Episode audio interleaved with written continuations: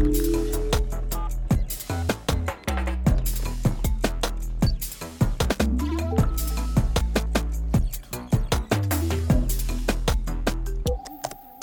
друзья! Вы слушаете подкаст «Кто за кодом?» И с вами я, Саша Митясов. И я, Ксюша Лихолобова. В подкасте мы знакомимся с нексайнерами, нашими коллегами, которые знают об IT не понаслышке. И выясняем, что же помогает им в эффективной работе. Меня интересуют hard skill ы. А меня, конечно же, софт. А еще жизнь наших героев за пределами работы. Сегодня у нас в гостях Геннадий Фомин, ведущий системный архитектор отдела поддержки и продаж. Он сейчас так удивленно на нас смотрит, как же у вас тут все круто устроено. Привет, Ген. Поделись, э, какое у тебя настроение, чего ждешь от нашей беседы? Да, привет, добрый день. Настроение прекрасное. Жду веселой беседы. Замечательно. Это именно то, что у нас, надеюсь, произойдет сегодня. Геннадий Фомин, 44 года, окончил военно-космическую академию имени Можайского. Опыт в IT и телекоме 20 лет, 15 из них в Nexign. Застал множество реорганизаций, ребрендинг и дорос от инженера группы эксплуатации до ведущего системного архитектора. Женат, воспитывает дочь 14 лет и кота по имени Кокос. Любит играть в футбол, бадминтон и что, где, когда. Ну а теперь поговорим. Предлагаю начать с обсуждения факта, который, возможно, шокирует кого-то из наших слушателей. Ты работаешь в Nexign уже 15 лет, это какая-то немыслимая цифра. Расскажи, каково это вообще столько лет трудиться в одной компании? Ой, а, да, меня самого шокирует эта цифра, вот если задуматься. Ну, время быстро летит, поэтому как-то вот эти 15 лет пролетели как одно мгновение практически. Попал я в компанию в 2007 году, старшим инженером в группе эксплуатации. Меня приняли на такую должность. Вот, спасибо э, ребятам, коллегам, которые со мной работают, которые поверили в меня. Но если смотреть так путь э, вхождения в IT, то он у меня начинался там, с 2002 года, 2003.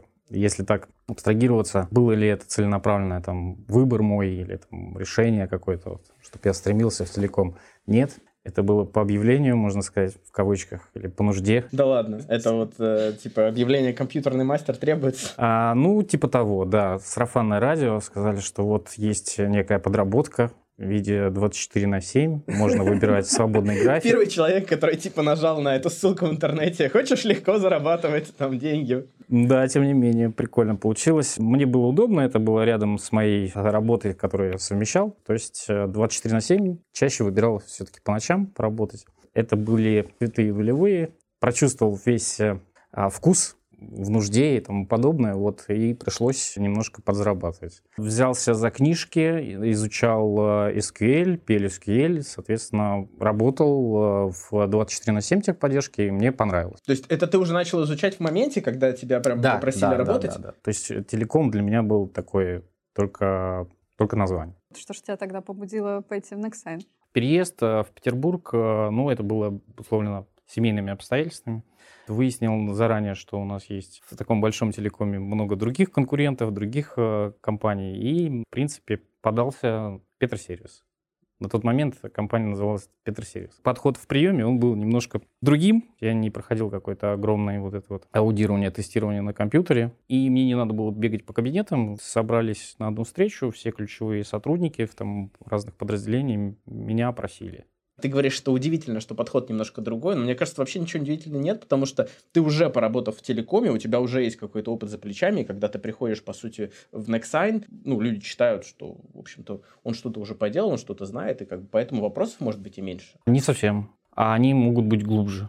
Условно, там, от модели данных, какая используется, от ключевых сущностей, которые в биллинге должны быть как биллингуется, то есть такие вещи были интересные, а задавали такие вопросы. Мы поняли, что я немножко в другой стезе, все-таки 24 на 7, да, и у меня другое направление было, там, поддержка смс-центров и IVR, то есть к биллингу опосредованно. Поэтому, ну, что-то знал, что-то читал, тоже я мог ответить. Но так глубоко, вот как меня там пытались спрашивать, э, пошевелить, а, ну, поэтому группа эксплуатации, поэтому техническая поддержка. Значит, группа эксплуатации несколько лет проработал. В принципе, мне все устраивало. После того, как произошла реорганизация группы эксплуатации сотрудников, позвали в разные там подразделения. Меня позвали в отдел внедрения. В отделе внедрения я стал главным специалистом по направлению CRM, построения бизнес-процессов. Несколько было проектов по этому направлению у меня. Итерационная рабочая деятельность из проекта в проект, да, то есть когда ты заныриваешь и полностью погружен, выныриваешь ты уже какой-то другой реальности. Заныриваешь и опять углубляешься в какой-то проект, и опять проходит какое-то время. То есть из проекта в проект, и время так быстро уходит. Какой-то момент уже, наверное, видимо, моя работа была замечена, мне предложили повозглавлять направление пресейл. На тот момент пресейл был еще в, в отделе внедрения, позанимались там пресейлом, то есть полностью работа от и до, от разработки коммерческих приложений до защиты и тому подобное. И, соответственно, опять после очередной реорганизации у нас создался уже в дирекции по развитию бизнеса отдел целый по пресейл деятельности, где уже были четко распределены роли. Мы тогда были только инженерами. Инженер presale а? Ну, да, то есть, по сути, в отдел внедрения это же люди, они инженеры, да, они ага. больше с техникой связаны, но не как с коммерцией. Вот. Но по роду деятельности приходилось как раз заниматься подсчетами, расчетами, вот, в том числе и всяческих там трудзатрат, стоимости, себестоимости mm-hmm. и тому подобное. Presale сейчас, мне кажется, очень такой зрелый, он вырос.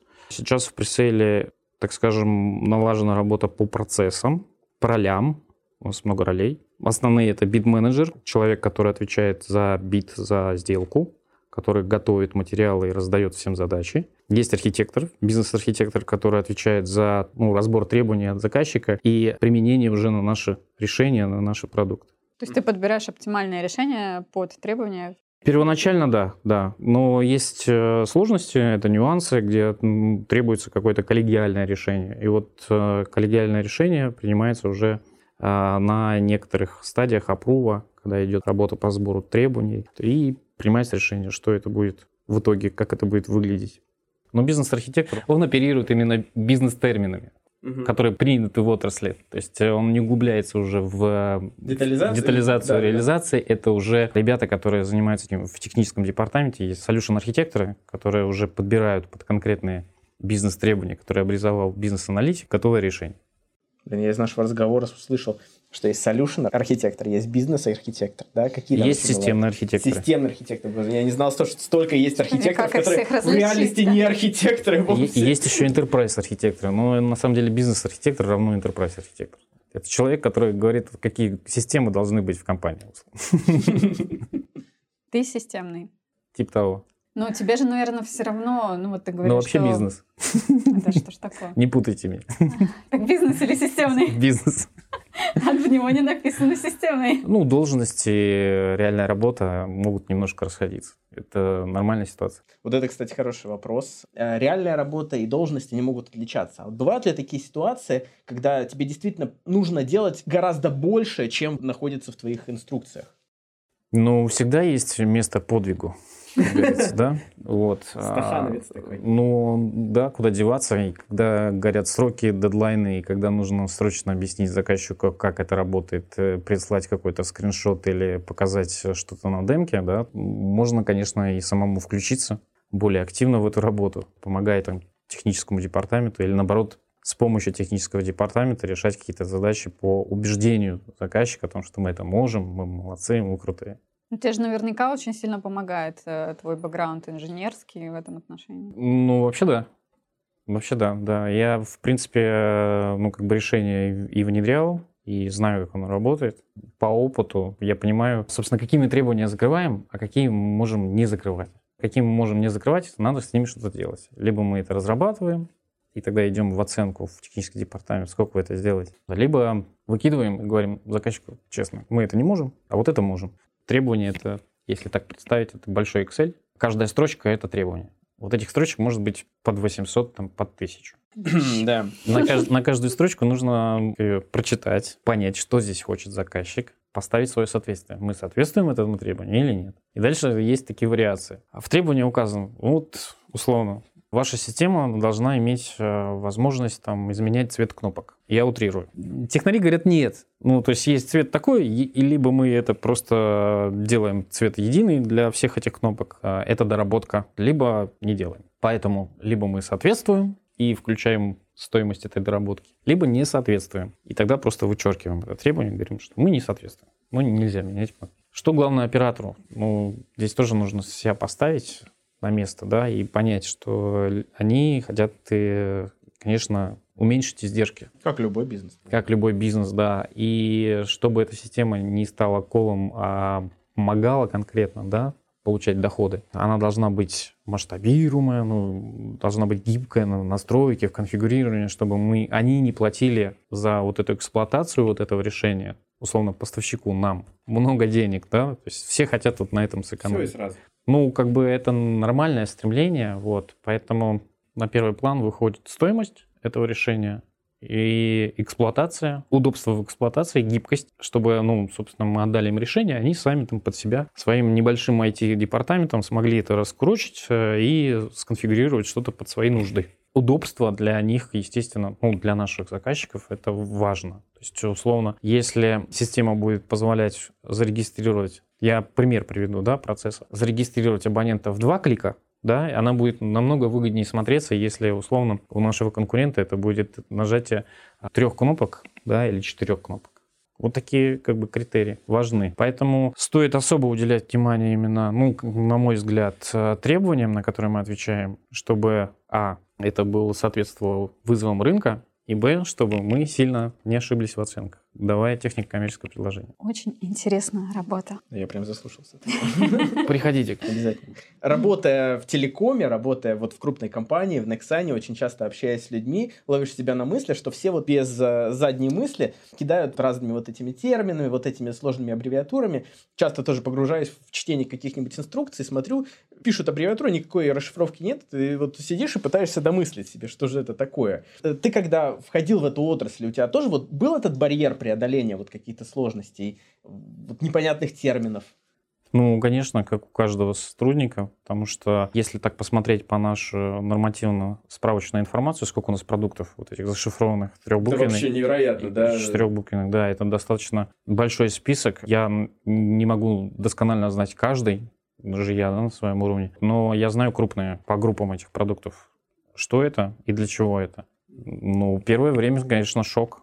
Поделись секретом с коллегами, вот, которые будут это слушать, как понять, что делают наши продукты. Хороший вопрос. Здесь, наверное, такое, знаете, можно так в сторону немножко отойти и поговорить, кто наши клиенты. Наши клиенты — это операторы связи или там операторы, предоставляющие услуги связи для своих абонентов они ищут на рынке понятные решения. Решение, которое помогает продавать, решение, которое помогает э, обслуживать клиентов, абонентов, да, и, соответственно, решения, которые помогают автоматизировать, управлять сетью. Вот последнее это не наше. Поэтому продавать, обслуживать – это, собственно, решение, которое мы должны поставлять на рынок. А вот дальше, собственно, если посмотреть на вот эти потребности, вырастает вот эта вот э, аббревиатура BSS. То есть э, решение, которое позволяет поддерживать бизнес оператора связи. Что, собственно, BSS должно позволять? Продавать, да, я уже упоминал. То есть должна быть какая-то форма для оператора, который сидит в, Ой, в ритейле, продаже, да. ну, в продаже там, к которому пришел абонент и говорит, я хочу номер я хочу симку или там телефон или все такое. Была большая кнопка «Продать симку».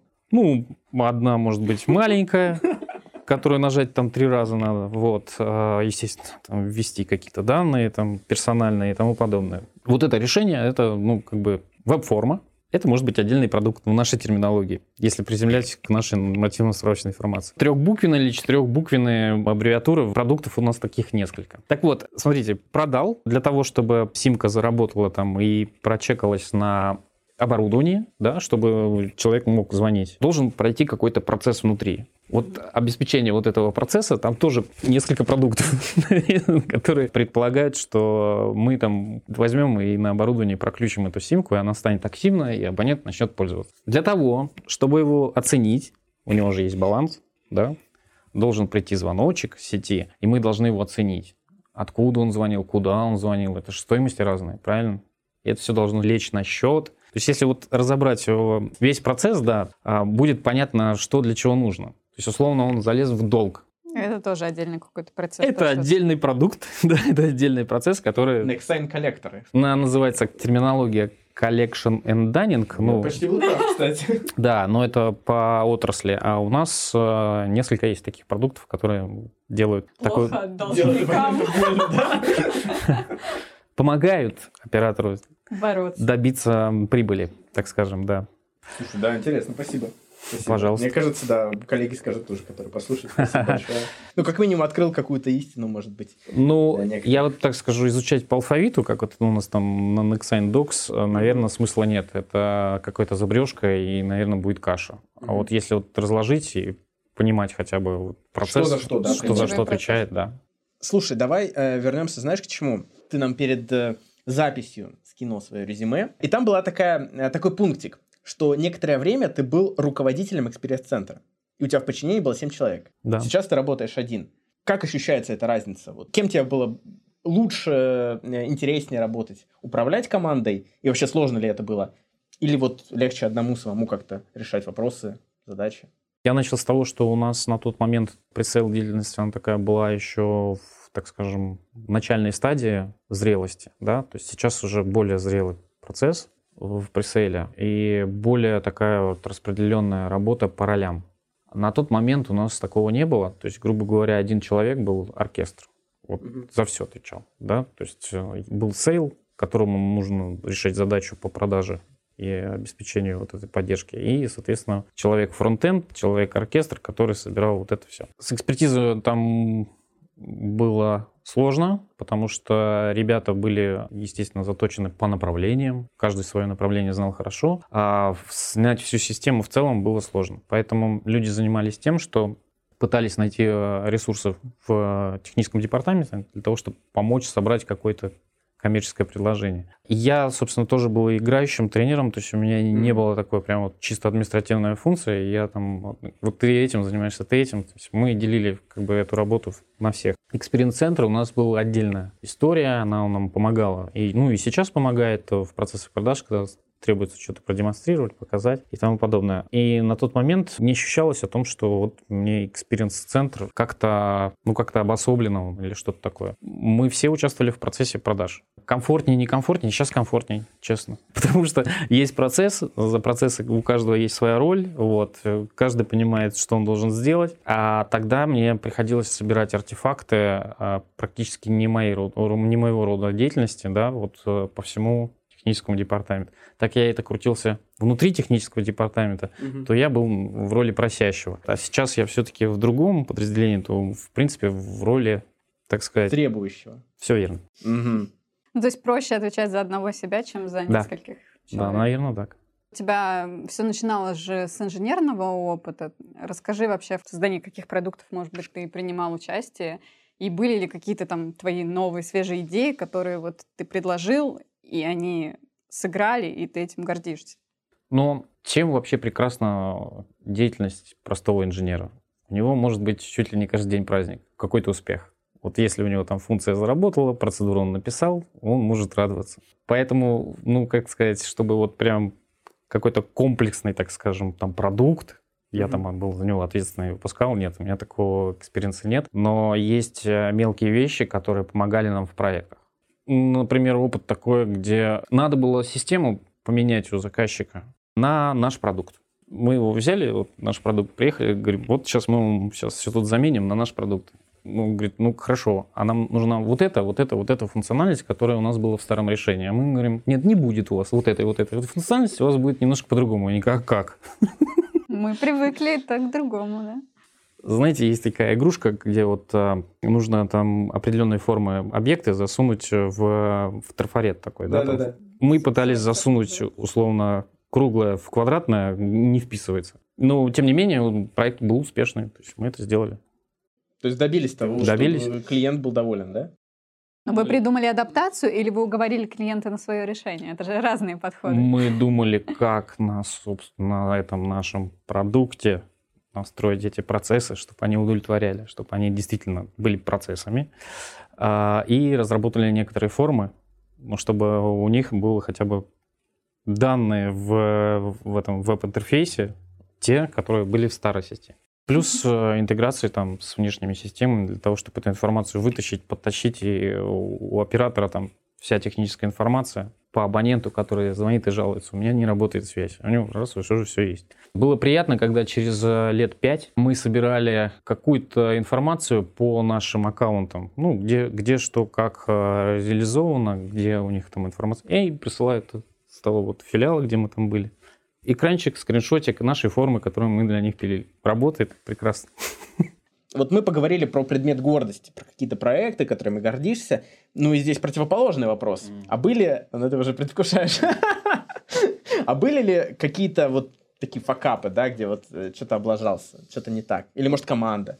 Ну, за всю компанию не буду говорить. Ну, Естественно, конечно, у конечно. каждого инженера есть свой, как говорится, этот незакрытый гельштадт какой-то, да, или- Черный список. или черный список, все правильно.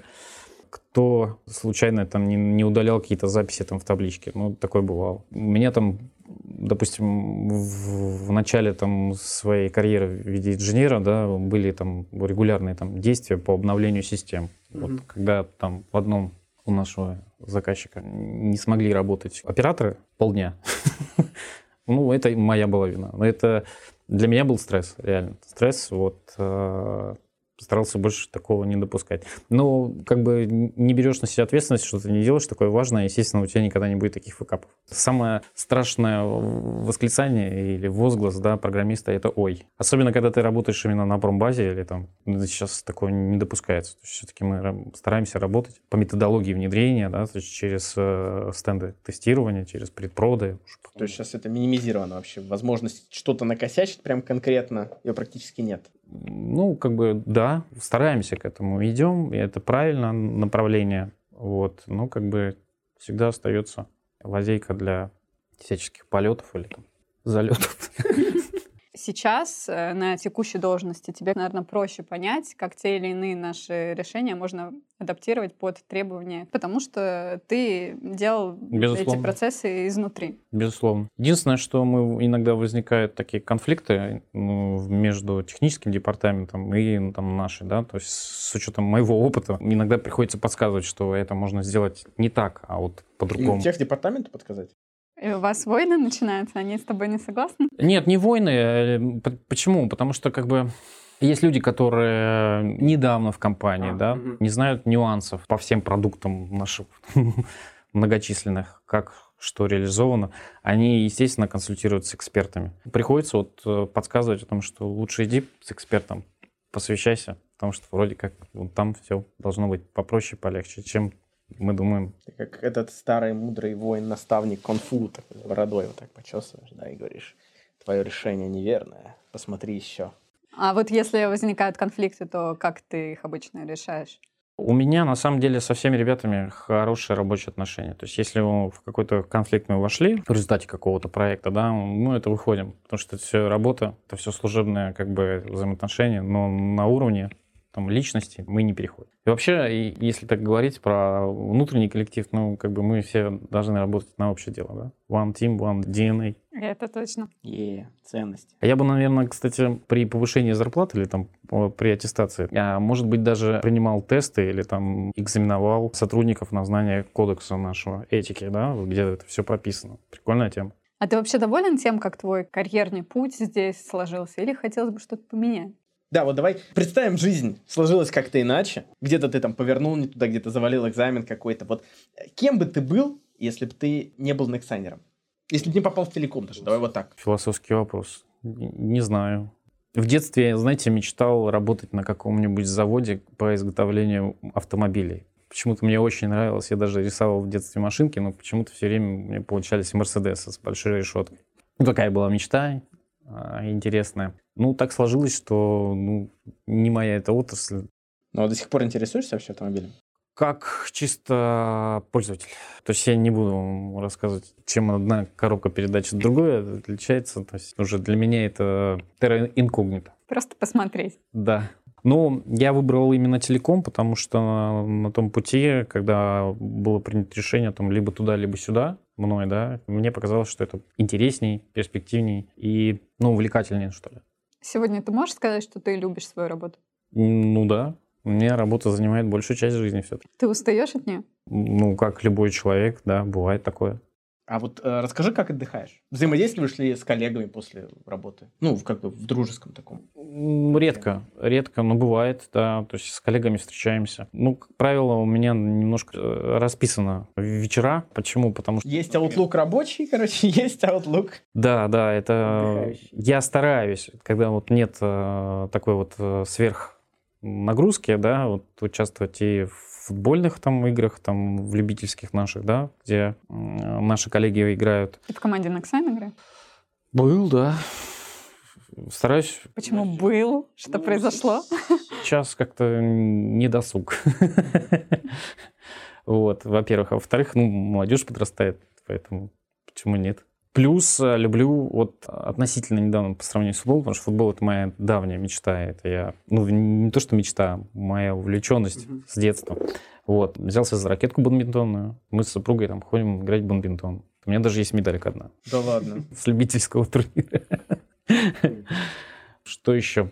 Любим с друзьями, опять же, играть в интеллектуальные игры. Это вот ЧГК «Что, где, когда». Формат, э, где много столов, режим не дистанционный, а Оффлайн. Оффлайн, да. Формат такой же, да, то есть зачитывают вопрос, минута обсуждения, в конце минуты должны дать ответ. У тебя команда есть, да? Есть команда, да, мы собираемся, ну, по возможности, да, кто-то может, кто-то не может, все-таки жизнь, привлекаем ребят. А, а вы как-то готовитесь э, к этим турнирам? Слушай, ну, если бы готовились, мне кажется, может быть, мы успешнее были, а так... А так на авось? Ну, не вылетаем из э, лиги, там еще есть градация по лигам. Там. Мы пока вот где-то в серединке, и в этой лиге тоже в серединке. Ну, это как вот прекрасное времяпрепровождение вечерком за ресторанным столиком. Я вот даже своего начальника, начальницу тоже привлек, ей понравился такой формат, действительно разгружает э, и переключает мозги подумать. вот. Что еще, чем еще увлекаюсь? Так обычно у меня вечера заняты практически. В субботу, наверное, самый такой день тюленя. В субботу мы с супругой очень, так скажем, откисаем после рабочей недели. Наверное, у каждого так. Ну, плюс-минус. Дома, в кроватке с котом. Кот, да. Почему кот, а не собака? У меня супруга была инициатором заведения кошек. Любит кошек. Я не против. Я тоже люблю животных домашних. Собака, кошка. Ну, есть кот. Теперь я его люблю, кота. Кого привели, того и буду любить. Но тебе не принципиально. Ты не вот из этих кошатники, собачники. Ну, это же разные животные. Я и люблю и собак по-своему, да, потому что, ну, как бы преданное животное, ну, как, как не любить такое вот. И, и вот этот мурлыкающий, которое сам по себе тоже своеобразное животное. Характер перенимает у хозяев. На этой прекрасной мурчащей ноте, я думаю, что можно перейти к блиц-опросу. Так, ну что, поехали? Первый вопрос. Приготовишь еду или закажешь? Закажу. Ты получил годовую премию. Куда ты ее потратишь? В софт, развитие себя, хобби и так далее? Или в гаджет? Наверное, супруге отдам. Опиши типичного нексайнера. Ну, если внешний облик, наверное, немножко бородой. В зеленой футболке обязательно. И в наушниках. Эталонный Nexiner. Главная ценность в жизни и какая главная среди ценностей Nexine? Наверное, вот это One Team, One DNA, потому что оно легко считывается, да, то есть один коллектив, одна цель. А для себя я, может быть, девизом отвечу. Делай, что делаешь, и будь, что будет. Здорово. У тебя есть мечта? Да. Может быть, она покажется какой-то тривиальной, но я вот э, для себя иногда ставлю такие вот э, цели, а, чтобы улучшить, чтобы человек, он природе немножко ленивый, в своей лени он что-то пытается автоматизировать и, и сделать. Поэтому мечта такая, чтобы можно было бы какого-то заменителя меня, который это все работу автоматизирует, а я бы его это обучал. Ну и последний вопрос нашего Блица. Твой главный совет всем тем, кто находится за кодом? Для того, чтобы с чистой совестью уходить с рабочего места из-за компа, да, ты должен сделать все для того, чтобы гордиться потом своей работой. И наверное, не пренебрегать работой своих товарищей, результатами своих товарищей. Мы все создаем в целом одну ценность, ну, не одну ценность создаем, да, для наших заказчиков. Поэтому своей работой надо гордиться, не гордиться работой своих товарищей успешной. Я думаю, что это замечательный совет, и на этой прекрасной ноте можно завершить наш подкаст. Всем спасибо, что слушали нас. Это был подкаст «Кто, Кто за, за кодом?». кодом? До новых встреч! Пока-пока! Да, всем пока! Друзья, нравится кто за кодом? Тогда подписывайтесь на подкаст в популярных приложениях. Так вы сможете слушать новые выпуски самыми первыми. А если захотелось побольше узнать о работе в Nexign и, может быть, даже присоединиться к нашей команде, то загляните на карьерный сайт job.nexign.com. Там информация об открытых вакансиях, стажировках, наших ценностях, корпоративной жизни и о многом другом. Слушайте классные подкасты, прокачивайте hard и soft skills, а мы будем рассказывать, кто скрывается за кодом.